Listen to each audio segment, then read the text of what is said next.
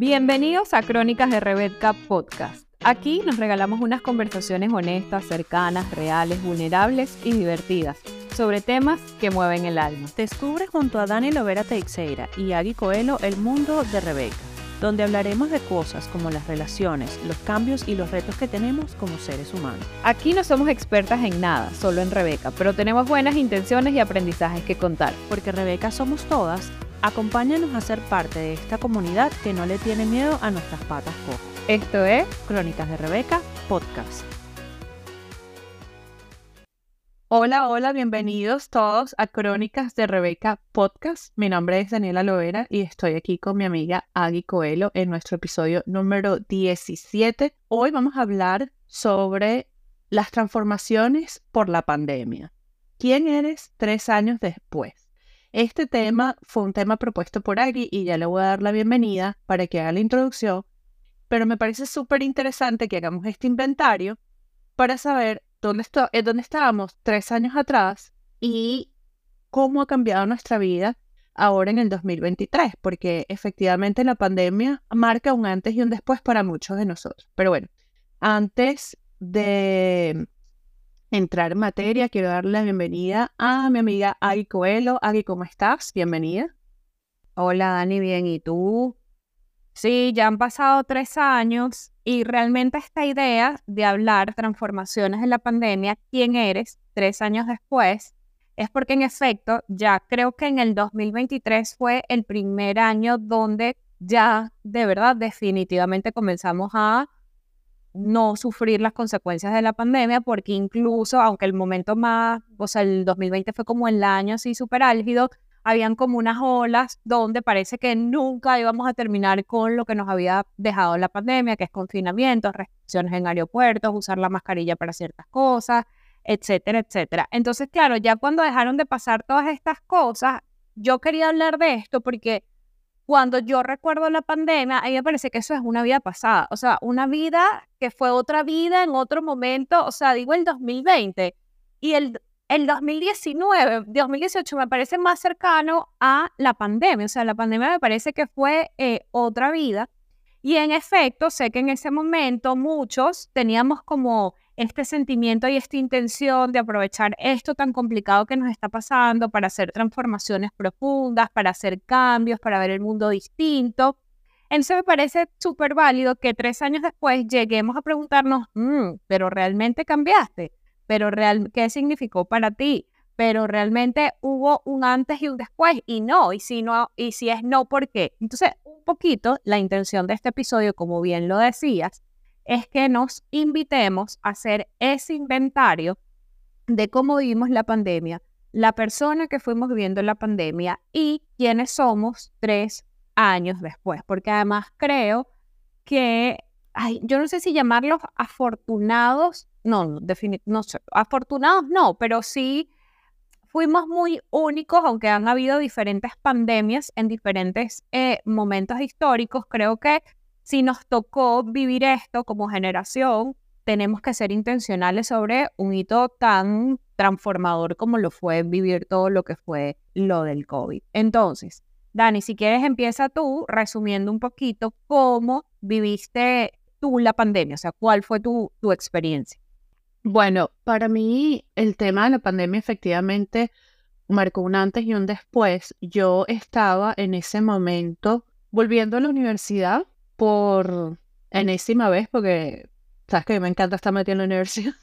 Estaba volviendo a la universidad y estaba trabajando en el área de hospitality, ¿no? Estaba trabajando como, como supervisora en un restaurante. Entonces, ese punto número uno, ver cómo mi dinámica el 16 de marzo era de 7 días a 7, o sea, de lunes a lunes, yo no tenía días de descanso, los días que no trabajaba estaba en la universidad y los días que no estaba en la universidad estaba en el trabajo y era todo una, un corre-corre, estaba casi que 6 horas al, al día en mi casa y pasé de eso el 16 de marzo del 2020 al 17 de marzo del 2020 a estar meses metida en mi casa, meses metida en mi cuarto sin poder salir más allá de la manzana que me rodea, ¿sabes? Porque, o sea, ni siquiera aquí en, aquí en Dublín, la, el tema de las restricciones al principio fue súper, súper, súper estricto. No había transporte público a menos que fuese, o sea, no había, no puedes tener acceso al transporte público a menos que fuese enfermero, médico, no sé qué, o sea, frontline.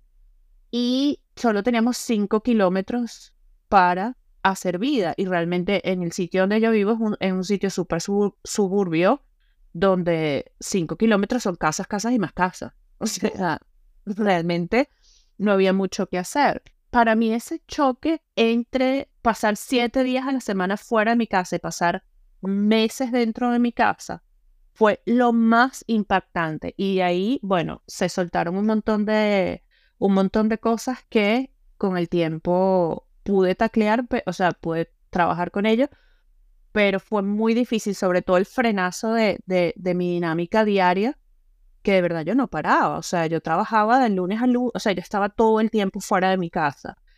Y después volver a estar metida en mi casa y, y aparte que mis dos compañeras de piso empezaron a trabajar desde la casa porque ellas sí trabajan en oficina, estar las tres metidas en la casa fue, o sea, yo las quiero, las amo y las adoro, pero fue bastante, fue bastante.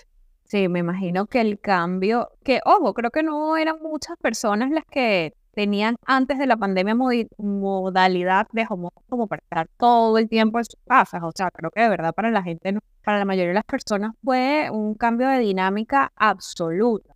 Para mí también fue, a ver, yo voy a decir que creo que nosotras somos eh, privilegiadas porque en ninguno de nuestros casos tuvimos un familiar directo que se haya muerto de COVID. O sea, yo tenía demasiados casos muy, muy cercanos de amigos míos que se me murió mi mamá y ni siquiera puedo ir al velorio. O sea, no puedo ir al entierro, no lo puedo despedir. Aquí, por ejemplo, en Panamá había un chico que trabajaba en Samsung, donde trabajaba mi mejor amiga, y que él vivía solo en Panamá, tenía 28 años, además súper joven. Eso, toda su familia estaba en Colombia y se murió solo, o sea, solo, solo que ni la familia podía venir, no, no. O sea, creo que fuimos afortunadas con no tener una historia trágica, lamentable, irreparable del, del COVID-19 y quiero expresar toda mi empatía con la gente que así lo vivió porque probablemente para ellos el recuerdo del COVID haya sido una experiencia bien distinta y hasta traumática. Eso es válido. Abracito rebecoso desde, desde acá porque debe ser bien duro. Por otro lado, bueno, a mí me dio COVID un montón de veces. O sea, yo creo que en total me dio COVID como cuatro o cinco veces. Eh, la primera vez que me dio, me dio muy mal todavía. Me dio en septiembre de 2020.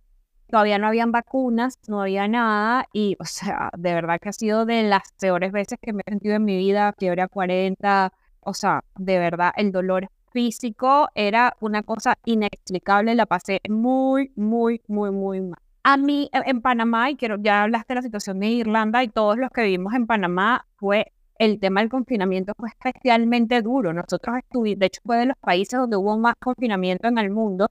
Estuvimos ocho meses donde solamente podía salir seis horas semanales.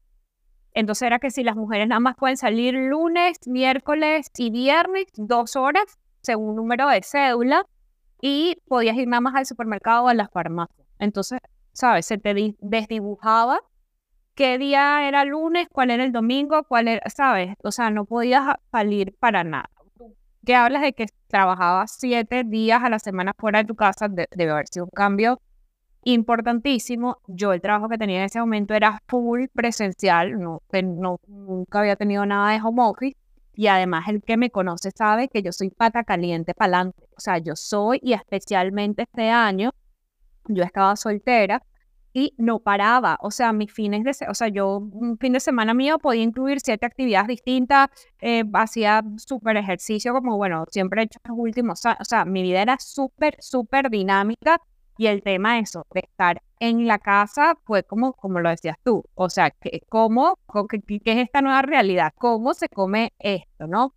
Además, particularmente a mí en el 2020, ese marzo, fue el día que empecé un trabajo nuevo, mi trabajo amado y adorado eh, que tengo hoy en día en L'Oreal, de hecho, mi primer día de trabajo, yo fui a comprarme como mi outfit para mi primer día de trabajo, tal, no sé qué, y ese viernes anunciaron ya el confinamiento total el lunes que yo empezaba. O sea, yo ni siquiera pude ir el primer día de trabajo a mi oficina. estaba pasando, estaba reconectando con el que había sido mi esposo, entonces estaba como, ¿sabes? Volviendo, comencé a hablar con el que era mi, ex esposo y era un montón de cambios navegados al mismo tiempo, o sea, a puso muchas cosas a prueba de mí misma, pero yo a diferencia de mucha gente, y ahorita esto lo vamos a elaborar más, creo que tengo el recuerdo de la pandemia como algo complejo, pero no como algo negativo, precisamente.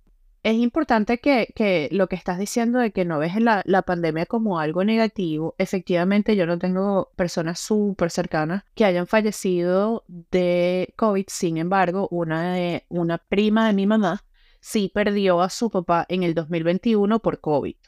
Y fue, y fue bastante, fue un choque porque mi mamá no pudo ir al, velorio de esta persona. Realmente no fue nada agradable, no fue nada agradable. Para mí, el 2020 representó como, como el año que vino a como darme como un sopetón, así como que, bueno, tienes que darte cuenta de realmente qué es lo que quieres, realmente qué es lo que te importa. Yo aproveché en el 2020 para conectar con activistas locales fue cuando me uní a la organización Rosa, la que estábamos hablando cuando conversamos del tema del feminismo. Esa es la organización a la que yo pertenezco como activista feminista y empecé como, digamos, a diversificar mis intereses, porque al fin y al cabo yo lo único que tenía era la universidad y no era algo complicado, realmente no era algo complicado, el tema de del e-learning y el tema de, estudiar desde casa y ver clases desde casa y todo por Zoom y tal y qué sé yo, fue súper fácil de adaptarse. Entonces tenía mucho tiempo libre para hacer muchas otras cosas. Empecé a ahondar más en el tema de mi feminismo, empecé a conectarme con otros activistas, empecé a todo esto por Zoom, todo esto en digital, ojo. By the way, o sea, esto nunca fue presencial sino hasta el 2022. Yo no conocía a ninguno de mis de mis colegas hasta, hasta el 2022, física, o sea, face to face. Y también en la parte más negativa de la pandemia, Irlanda por ser Irlanda, y, y quien haya venido para Irlanda y quien sepa, sabe que la cultura del alcohol aquí en Irlanda es primordial. E Irlanda fue uno de los primeros países con los, con los rangos más altos de vacunación, o con los, digamos, los porcentajes más altos de vacunación, porque era necesario para entrar al pop que estuvieses vacunado. Entonces la gente dijo, ah, bueno, pero si eso es lo que yo necesito para entrar al pop, yo voy y me vacuno. O sea, si yo me tengo que ir a, vacunar para tomarme mis tres birras en la noche, yo me voy y me vacuno. Y así se llegó a un 90% a los dos meses. Un 90% de personas vacunadas. O sea, fue una locura. El tema, again, Irlanda por ser Irlanda, se, hacía, se hacían colas interminables para hacer, para hacer mercado y tal y qué sé yo, pero las licorerías solamente te deja, o sea, entraba una persona, compraba que si para la casa entera y tú podías entrar todos los días. No tenías ningún día que, que no podías ir para, para la licorería. Entonces, mis compañeras de piso y yo, todos los días, ese, ese año nosotras contratamos Disney Plus por primera vez y dijimos, bueno, ¿qué es lo que vamos a hacer hoy? Vamos a tomarnos una, una, una botella de vino y vamos a ver unas películas de Disney. Vamos a tomarnos unas cervezas y vamos a ver películas de Disney. Y empecé a beber, o sea, a consumir alcohol de una manera indiscriminada que yo me levantaba un martes con ratón, ¿sabes? Entonces, yo por ahí me fui. El tema de la, de la tomadera y de la tomadera fue muy grave cuando ya después me di cuenta que yo lo que tenía era un problema de, dependencia al alcohol y de alcoholismo y tal y qué sé yo, y lo dejé, pero llegar hasta ese punto fue una de las cosas más difíciles que me dejó la pandemia. Yo, o sea, podemos elaborar un poco más, pero, pero de verdad que fue una de las cosas más difíciles. Y otra cosa que también me, me recuerdo de la pandemia, mi prima, una de mis primas más cercanas, estaba embarazada. Ella quedó embarazada en diciembre, creo. En diciembre o enero del 2020, o sea, en diciembre del 2019, de enero del 2020. Y yo no la pude ir a ver. Yo no pude sobarle la barriguita, o sea, ¿sabes? Y no, y no, y no pude viajar a conocer a la niña y tal y qué sé yo. Entonces, eso también marcó, mm, como que marcó mucho mi, mi, mi transición por la pandemia mi relación con mi prima se acercó muchísimo porque era que yo la llamaba todos los días y es que yo ponle el teléfono en la barriga porque yo quiero que la niña sepa quién es la voz de la Titi. Y bueno, no quiero, no quiero alardear, pero la niña me llamó esta mañana simplemente porque, ah, no, es que yo quería ver a la Titi. Ella tenía el teléfono ahí puesto, ya estaba haciendo otras cosas. Ya le vas a decir a Dios, no, no, no, tráete a Titi. Entonces, lo logré. Vamos a hacer un warning aquí cada vez que Daniela sus historias la lleve a mencionar a su sobrina, eso va a implicar un inciso de la sobrina. Podemos estar preparados en Crónicas de Rebeca para esperar los incisos de las sobrinas de Dani. Muy bien. ¿Sabes qué, Daniela? La pandemia yo creo que ha sido de las cosas más democráticas del mundo. O sea, porque al final, más allá de que le daba COVID a, a cualquier persona indiscriminadamente, también nadie la tenía fácil. O sea, nadie podía decir, bueno, quizás sí unos más que otros, obviamente, si vives en una casa con 11 habitaciones, una piscina y una cancha de tenis, pero nadie la tenía fácil. O sea, el que vivía solo tenía la dificultad de estar solo todo el tiempo. El que vivía con gente, como lo dices tú, es el tema de la convivencia 24/7. El que tenía niños es el tema de estar con los niños todo el tiempo. O sea, todo no era fácil para nadie. O sea, yo creo que es la cosa más de verdad fue, creo que un gran, una gran invitación a la, a la, como a la unidad, o sea, porque de verdad fue la cosa más democrática. Todo el mundo tenía, es más, yo creo que se ha convertido como un súper buen tema de conversación.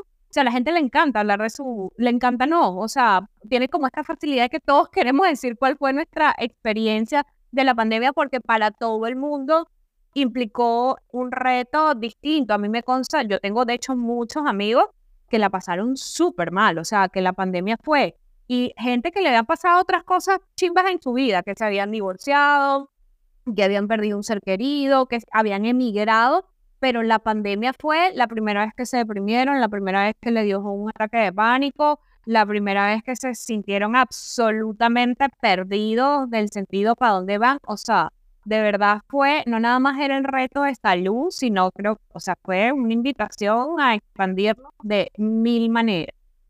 ahorita hablando del alcohol, en Panamá también, esa fue otra de las particularidades de Panamá, hubo, no se vendía alcohol como por tres, cuatro meses. O sea, y yo que venía de rumbearme la vida entera en el 2019, o sea, yo soy tan pachangosa que yo si no tengo para dónde salir un fin de semana, yo pongo mi gran YouTube con mi gran reggaetón, o sea, así tipo, pongo mi, y me comienzo, ¿sabes? Con mi vino y tal, y, y yo, ¿sabes? Ni, ni, ni eso lo podía hacer. Creo que la pandemia también fue, tú que hablabas ahorita con tu experiencia del alcohol, fue la tormenta perfecta para las adicciones, o sea, para cualquier tipo de adicción desde social media hasta ver series, alcohol, la comida, o sea, de verdad fue la tormenta perfecta y sé que fue también muchas de las luchas que, tuvo las personas. Una de las cosas que tú decías que y que es lo que yo quiero hablar e invitar es que pensemos, o bueno, esa invitación no la hizo la pandemia, creo que la pandemia fue un súper buen momento para conectar y revaluar nuestros valores qué es realmente lo importante para nosotros. O sea, creo que esta sensación apocalíptica, eh, porque claro, después comenzaron a salir las vacunas y comenzamos a ver como una salida, creyeras o no creyeras en la vacuna, los casos comenzaron a bajar, pero hubo un momento que había una sensación apocalíptica absoluta, porque nadie tenía la solución, la muerte iban aumentando, los países colapsados. Y yo creo que eso nos permitió conectar de una manera positiva o no, qué es realmente, qué es lo que yo valoro más. A me da mucha risa porque una de las cosas que yo más escuchaba en mi entorno era, ay, ahora todas, todas esas veces pienso que me invitaron a salir y no fui por flojera y ahora, y yo que mm, yo este remordimiento no lo tengo porque antes también me invitaban a cualquier lado y yo siempre decía que sí. Entonces, bueno, me di cuenta que algo que yo valoro mucho es también el tema de hacer lo mejor que puedes con las situaciones que tienes y aprovechar las oportunidades porque esa oportunidad que tienes hoy no sabes si la vas a tener mañana. Otra de las cosas que para mí me di cuenta que valoré y, y, y que funcionan es el tema de los hábitos. O sea, para mí la pandemia fue ser súper, la manera en que yo pude navegar la pandemia bien fue siendo súper rigurosa con mis hábitos. O sea, yo me levantaba, eso de trabajar en pijama no existe, no existió nunca. Yo me maquillaba, me ponía mi ropa de oficina, eh, trabajaba hasta tal hora, comía, hacía ejercicio, comía en las mismas horas. O sea, el tema de, y sobre todo por mi personalidad, me daba mi miedo a mí misma, ¿sabes? Perderme, entregarme como al mismo, no, no horario que tenía la vida en ese momento. Eh, entonces me di cuenta que yo soy una persona que valora mucho el tema de la estructura, del orden y que en efecto en los hábitos consigo un gran aliado. Pero Dani, ¿cuál es? Y yo quiero que la gente esté pensando ahorita en cómo vivió la pandemia y que también se estén haciendo esta respuesta, o sea, estén tratando de conseguir esta respuesta de, oye, ajá, en la pandemia yo me di cuenta que esto es importante para mí. Y eso que identifiqué que era importante para mí en ese momento de la pandemia, ¿cómo lo estoy viviendo yo hoy en día? Entonces, ahora yo te quiero devolver la pregunta de qué te hizo a ti valorar la pandemia y si lo pones en práctica hoy en día. Bueno, eso lo, lo habíamos hablado en el episodio de la espiritualidad. Para mí, el conectarme con mi espiritualidad, porque me di cuenta que yo tengo muchos hábitos o tenía muchos hábitos, a quien engaño, todavía los tengo. O sea, me escuché a mí misma y Daniela, di la verdad. Sobre, o sea, esto, estos hábitos de sobre distraerme para no sentir las cosas o para no pensar en lo que es crucialmente importante. Te voy a poner un ejemplo. Cuando yo estaba en la pandemia, que yo estaba súper preocupada por el tema de la universidad o, estaba súper preocupada por el tema de que no tenía el trabajo, o sea, no tenía trabajo, tenía un ingreso porque de verdad el, el gobierno irlandés, tengo que, que, darle kudos. Em, el gobierno irlandés dio un subsidio a todas las personas que habíamos perdido la posibilidad de hacer dinero. Eran como 300 euros a la semana y que es una maravilla porque yo pude ahorrar un montón porque no estaba saliendo. O sea, lo, que, lo único que hacía era pagar la renta y comprar alcohol. Nada más. Entonces, era muy, era muy fácil ahorrar dinero pero también me di cuenta que yo lo que estaba era buscando distraerme con cosas dentro de mi casa. ¿Qué cosas puedo eh, encontrar para distraerme?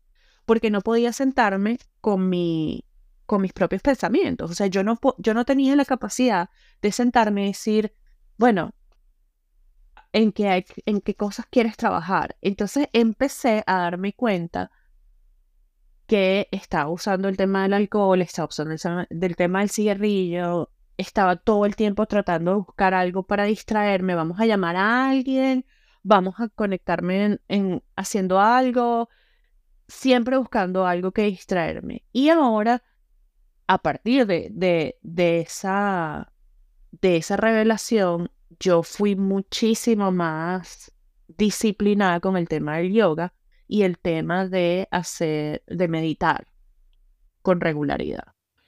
Entonces yo empecé a hacer meditación y empecé a hacer yoga porque yo decía, tengo que mover mi cuerpo y mi mente de una manera que sea positivo para mí y que esté a mi servicio. Como siempre lo he dicho, yo me conecté con varias personas que hacen meditaciones grupales, meditaciones guiadas. Mi mejor amiga también me, me, me invitó varias veces a hacer meditaciones así y esas fueron una de las cosas que yo decía, estos son los hábitos que yo tengo que mantener. En el 2020, ah, creo que fue en julio del 2020, cuando yo volví al trabajo, que fue cuando, cuando se acabó el, el, el primer lockdown, cuando yo volví al trabajo, una de las cosas que yo me hice, digamos, hice el esfuerzo de mantener fue el hacer los 15 minutos de yoga antes de irme a dormir. Y si podía hacerlos en la mañana, también, porque es algo que de verdad ayuda un montón. Y esa, esa, los 15 minutos de yoga, yo hago los 15 minutos, o sea, hago, la sesión de 15 minutos, luego hago una meditación corta de 5 minutos y me voy a dormir. Y eso lo sigo haciendo. Para nosotros, el 2020 terminó con un pico muy alto de casos. Entonces, empezando el 2021, volvimos a, un lockdown. Y volvimos a un lockdown casi otra vez hasta junio, julio. O sea, fue como dos lockdowns seguidos y fue súper, súper difícil. Allí fue cuando yo me di cuenta que el tema del alcohol fue, o sea, era lo único que me mantenía a mí distraída. Estar borracha todo el rato y desprendida de mi cabeza era lo único que me mantenía distraída. Y en junio, julio, cuando, cuando ya empezaron a abrir los pops otra vez y eso, la primera noche que salí a beber con un amigo, me bebí hasta el abuelo florero y yo hasta el sol de hoy no tengo recuerdos de esa noche. O sea, llega un punto donde la noche se acaba para mí y yo sé que ay, esa no fue el final. Y yo perdí esa amistad por, por esa situación. Y perder esa amistad y, y darme cuenta de lo, de, de lo dependiente que yo era de el alcohol para divertirme, fue lo que me llevó a, a decidir estar sobria. Y yo cumplí 24 meses hace dos semanas más o menos. 24 meses de sobriedad.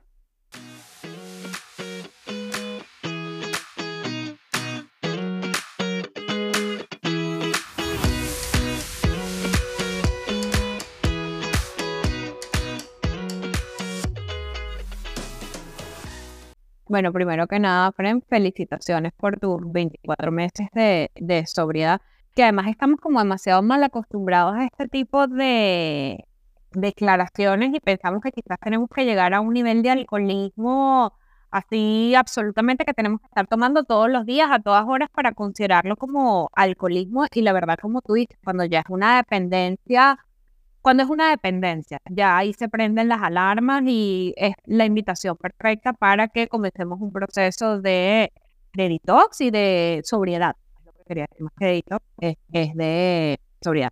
Luego, lo segundo que te quería decir, y eso es un inciso, es que yo no creo que esta amistad se haya terminado solamente por eso. Es decir, cuando son buenas, buenas, buenas amistades y bien eh, con buenas bases, no creo que haya sido un solo episodio que te lleve a terminar una, una relación tan importante.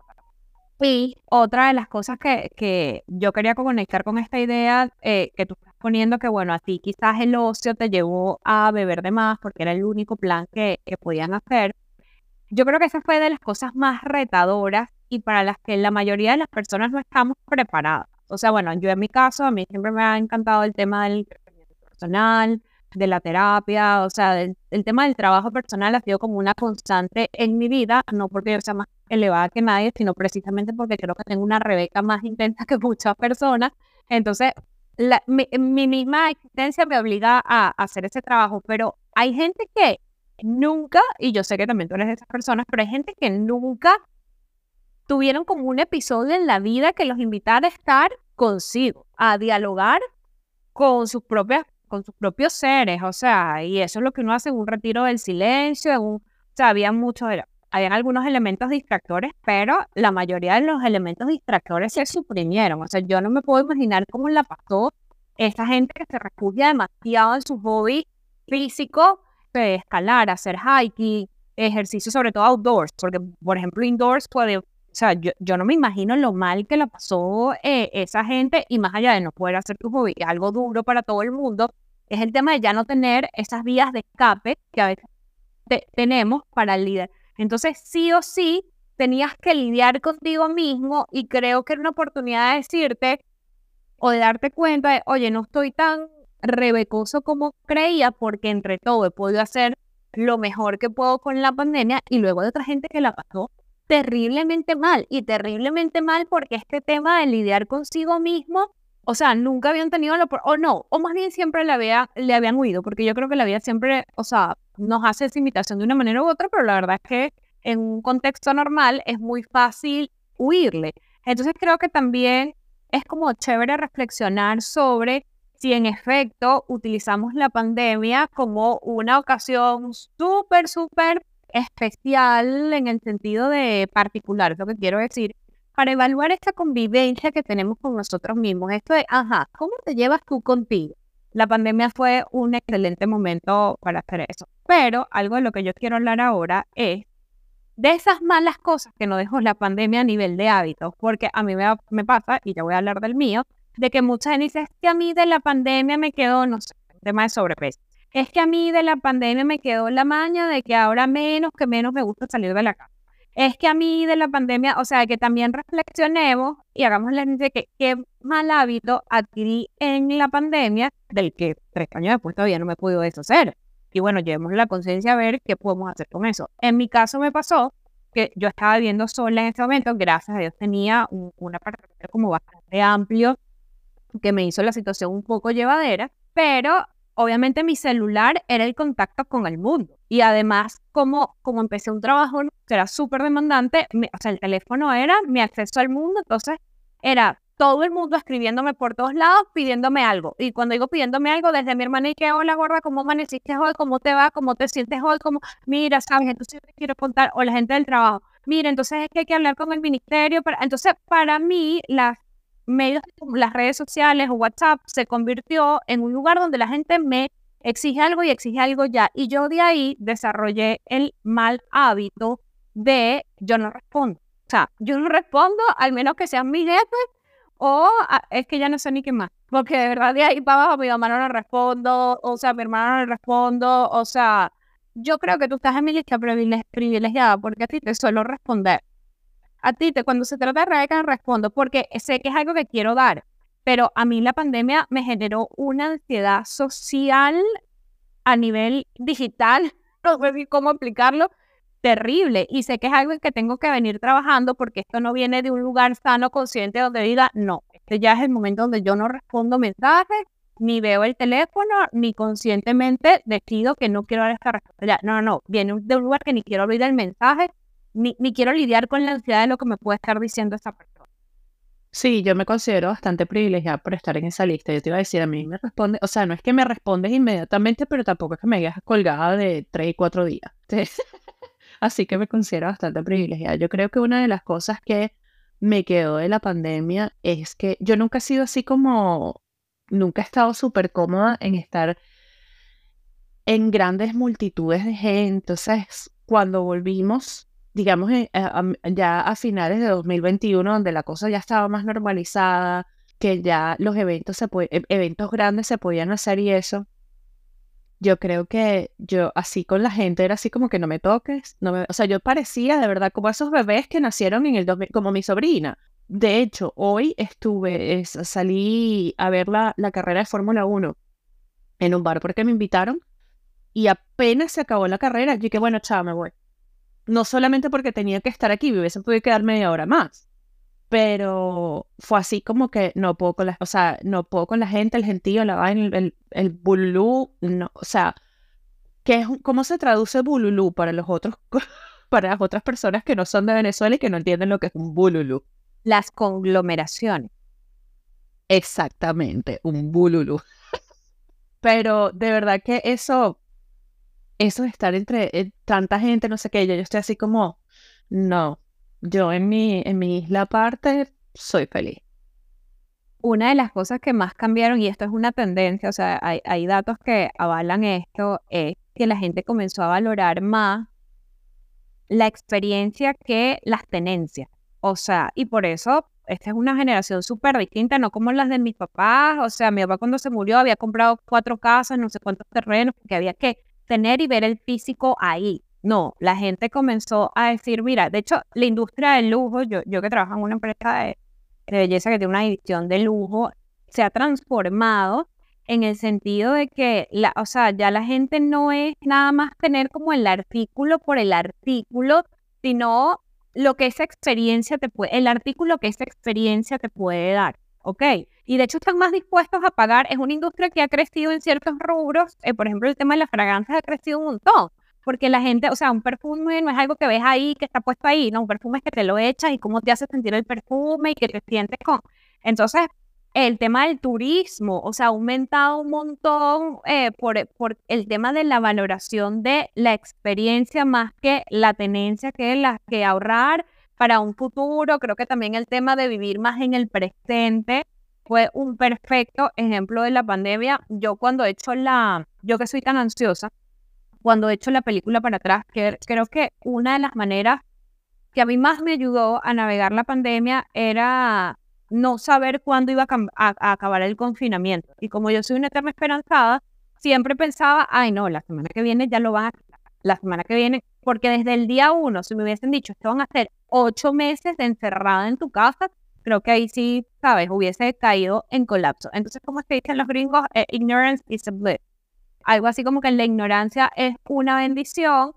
Eh, y, y, y, qué te dice el no saber? El vivir en el momento presente. O sea, teníamos que conectar con lo que estaba pasando aquí en el ahora y ya, y ya, porque ahí de verdad, y ahí sí no era una cosa mística ni nada, o sea, el que iba a pasar mañana o dónde íbamos a estar en seis meses era demasiado eh, poco predecible. Entonces yo creo que el tema de valorar las experiencias y atesorarlas, o sea, sabiendo como que estoy viviendo esto y lo voy a vivir al 100 y no voy a dejar de sabotearla, o sea, no la voy a sabotear, ay, porque no tengo, no sé, porque es que iba a venir mi papá, mi mamá y mi tía y mi tía no vino, entonces, porque mi tía nunca viene, entonces, ¿sabes? No sé, poniendo un ejemplo como, como, como tonto.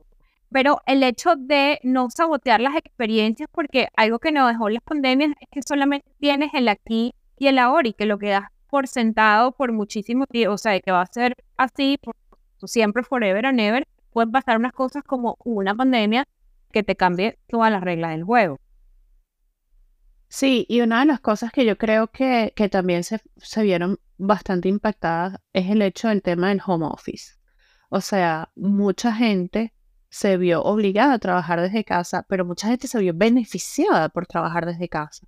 ¿Cuánto se reduce en, el estrés del commute, de, ¿sabes? De ir de un lado al otro, de ir al trabajo, si trabajas muy lejos, el dinero que se invierte en, transporte o en mantener el, el carro, la gasolina, no sé, el beneficio de trabajar desde casa y que hay una hay data en múltiples organizaciones que dicen trabajar desde casa no implica una caída en la productividad, todo lo contrario hay evidencia de que la productividad se mantuvo y sigue en aumento, ¿no? Entonces yo creo que el tema del home office le dio la vuelta en la tortilla en, cuanto a las empresas, las personas tomaron riendas de eso y yo he escuchado muchísimas personas ahora diciendo, es que ya yo no vuelvo a trabajar en la oficina cinco días a la semana, no puedo trabajar cinco días a la semana, no me da, o sea, perdón, una de mis compañeras de, de piso me dijo que,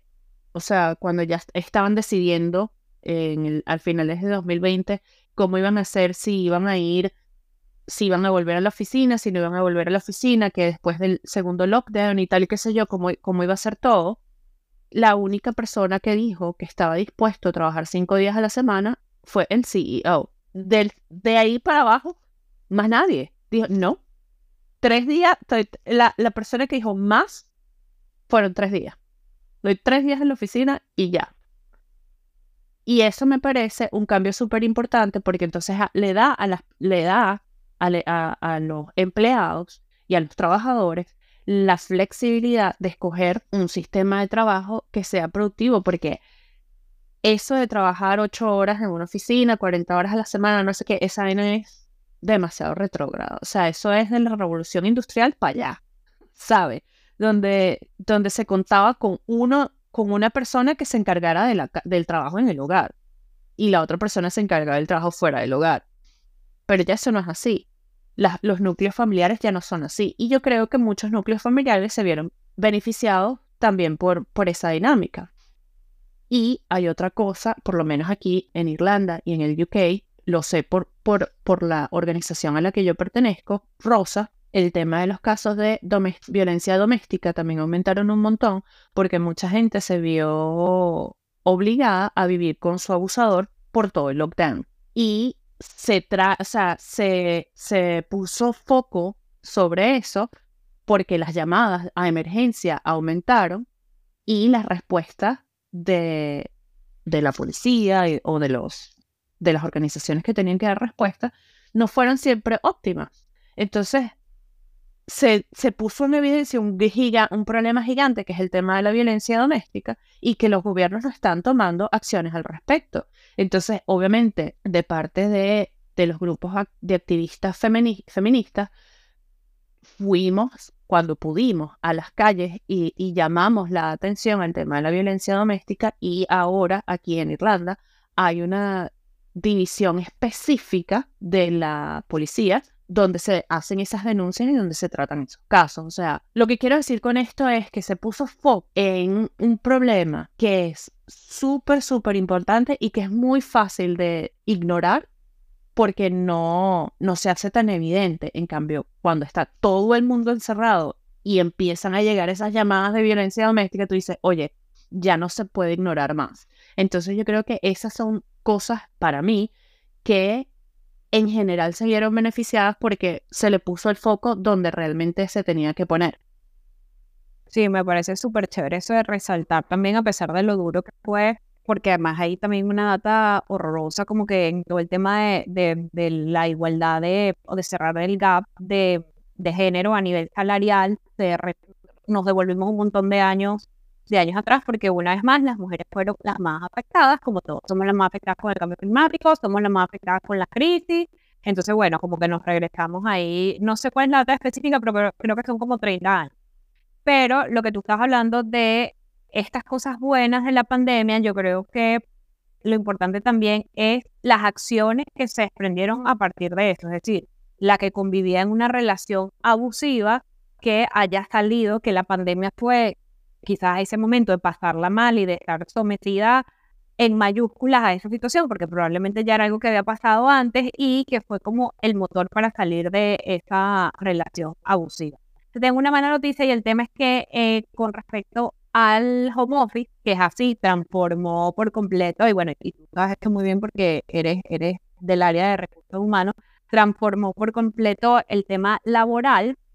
La data se está revirtiendo un poco y las empresas se están volviendo a replantear sus políticas de home office, porque bueno, no, sé si específicamente esto viene por un tema de productividad o por un tema de otro tipo de indicador, pero se está como que al final del día yo creo que estamos explorando como esas reglas del juego y probablemente la solución más idónea va a estar en un punto en el medio, o sea, ni completa, ni absolutamente remota, ni absolutamente presencial, pero sí, yo creo que el tema de la pandemia humanizó muchísimo más la experiencia laboral. El tema de la salud mental también se disparó en la pandemia y eso hizo que gobiernos, empresas comenzaran a adoptar políticas a ser más proactivos y no ver el tema eh, de la salud mental como responsabilidad de cada quien, sino que es una ah, responsabilidad compartida entre diferentes actores y rescatando precisamente desde ese punto de vista del, del home office y lo que nos mostró el, el home office, yo creo que también algo que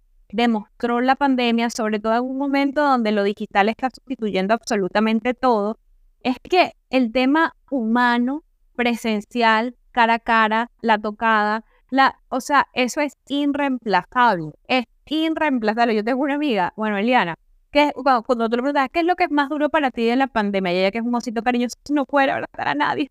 Tengo mucho tiempo sin abrazar a nadie y de verdad me gusta dar abrazos. Entonces creo que hay un tema de interacción humana, de valorar, sobre todo nosotros que somos latinos, el tema del gathering, o sea, del encuentro, del, de la conversación cara a cara, el sentirte rodeada de otras energías que sí, podías hacer un Zoom o cualquier cosa, pero no era lo mismo. Entonces yo creo que fue un punto de la historia, yo que no creo en las casualidades, eh, donde se nos vino a recordar, ok, esto humano no hay nada, o la tecnología o la ciencia no ha llegado ahí para generarte la misma experiencia de una interacción, de una interacción humana.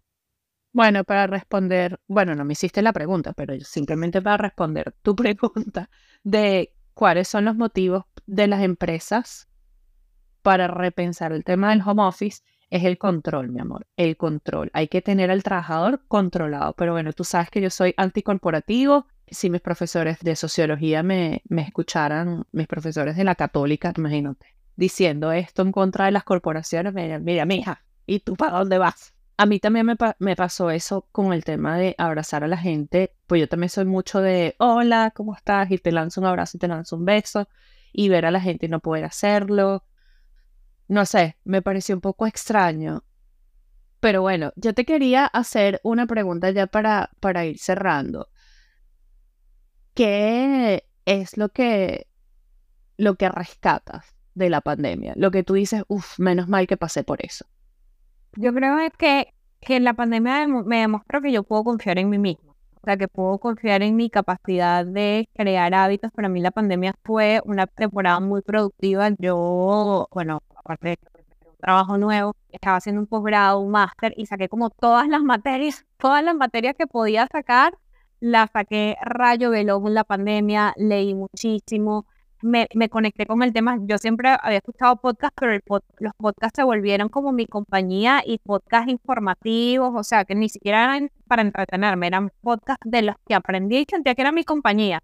Como, como vivía sola, era, era como mi compañía. Entonces yo eh, eh, no rasco, rescato de la pandemia dos cosas. Primero, valorar el momento presente. El presente realmente es lo único que tenemos valorar el tema humano. Qué maravilla y qué privilegio ser humanos y estar conscientes de que estamos rodeados de otros seres humanos y poder experimentar cosas como el amor, eh, como el sentido de, de, satisfacción al lograr algo. O sea, qué maravilla es ser humano. Ah, y otra cosa súper chévere que me pareció la pandemia que creo que fortaleció el sentido de comunidad. Paradójicamente, porque si bien no podías interactuar, la gente tenía un tema de ayudarse. Mira, yo, a mí cuando me dio COVID, yo dije, yo sabía que yo, o sea, le caía como chévere a alguna gente, pero no sabía que tanta gente me quería. Yo, sin mentirte, tuve a más de, y yo llevo seis años en ese país, en este país, en este momento tenía tres. Tuve a más de 12 personas, 12 amigos distintos que me cocinaban y me dejaban las cosas en la puerta, con todo el riesgo que, porque en ese momento no había vacuna, me llevaban medicina, me, entonces yo creo que fortaleció mucho este tema como que decimos, ay, la humanidad está perdida, que el hombre... Creo que la pandemia nos hizo recordar y lo poderoso que es el tema de la comunidad, el ayudar al otro. Para ti, te devuelvo la pregunta para que cerremos. Yo estoy de acuerdo contigo con, con eso de crear comunidad. Yo me acerqué muchísimo más a la comunidad de personas que quieren lo mismo que yo o que buscan lo mismo que yo, que estén interesadas en lo mismo que yo. Como ya te dije, empecé a formar parte de este eh, grupo de activistas feministas y fue increíble el desarrollar esa, esas campañas y desarrollar toda esa comunidad, todo digital, porque no nos podíamos mover de casa. La pandemia también, yo rescato, aunque me costó muchísimo estar conmigo misma y, sentarme a pensar el haberme dado ese, esa, esa oportunidad, yo misma haberme dado la oportunidad de, bueno, vamos a, a, buscar cómo lidiar con, con, esta bulla que hay en tu cabeza, con estas cosas que tú estás tratando de evitar con el, con el tema del alcohol. Y bueno, que a resultado de mi abuso de, de, alcohol y mi dependencia del alcohol durante la pandemia, hace, o sea, en el 2021 decidí seguir la, la vida sobria. So, yo creo que esas son las tres cosas que, que yo rescataría. El tema de la comunidad, mi sobriedad, que es una de las cosas que, de las que estoy más orgullosa y la que quiero mantener para siempre, y el tema de, de mi conexión con, con, la espiritualidad y esa disciplina de meditar, del yoga, que me ayudó un montón, me ayudó un montón y, y son prácticas que no había tomado hasta que la pandemia me dijo, bueno, o corres o te encaramas. Y bueno, me encaramé. antes de que despidas, Dani, yo quiero dejarla esta última pregunta a la gente que nos está escuchando, que uno muchas veces dice, de la pandemia yo aprendí, de la pandemia yo mejoré. Es que se vean ahora, tres años después, y validen si en efecto están poniendo en práctica eso que aprendieron o eso que se comprometieron a aprender, porque en la pandemia también era, no, yo ahora sí, después de esto, entonces que ahora tres años después estén en, efecto cumpliendo con eso mismo que se prometieron que, que iba a cambiar. Tal cual, amiga. Bueno, muchísimas gracias. Ya para despedirnos, quiero recordarles a todas las personas que nos están escuchando que nos pueden conseguir en Spotify, Apple Podcast y Google Podcast todos los viernes. Publicamos un nuevo capítulo, un nuevo episodio, perdón, y pueden darle a la campana para que reciban todas las notificaciones cuando los capítulos han sido publicados y sean ustedes los primeros que lo escuchen. Siempre dejamos, para las personas que nos escuchan en Spotify, les dejamos una pregunta. Es súper, súper importante que interactúen con nosotros en esta plataforma. Así hacen crecer el podcast, así hacemos crecer la comunidad. Los invito a compartir con nosotros sus comentarios a través de Instagram en crónicas.rebecapod y también estamos en Gmail, que nos pueden hacer llegar sus cartas y sus comentarios a crónicas.rebeca gmail.com. Entonces, muchísimas gracias, me despido. Mi nombre es Daniela Lovera y en nombre de Ali Coelho nos vemos en la próxima.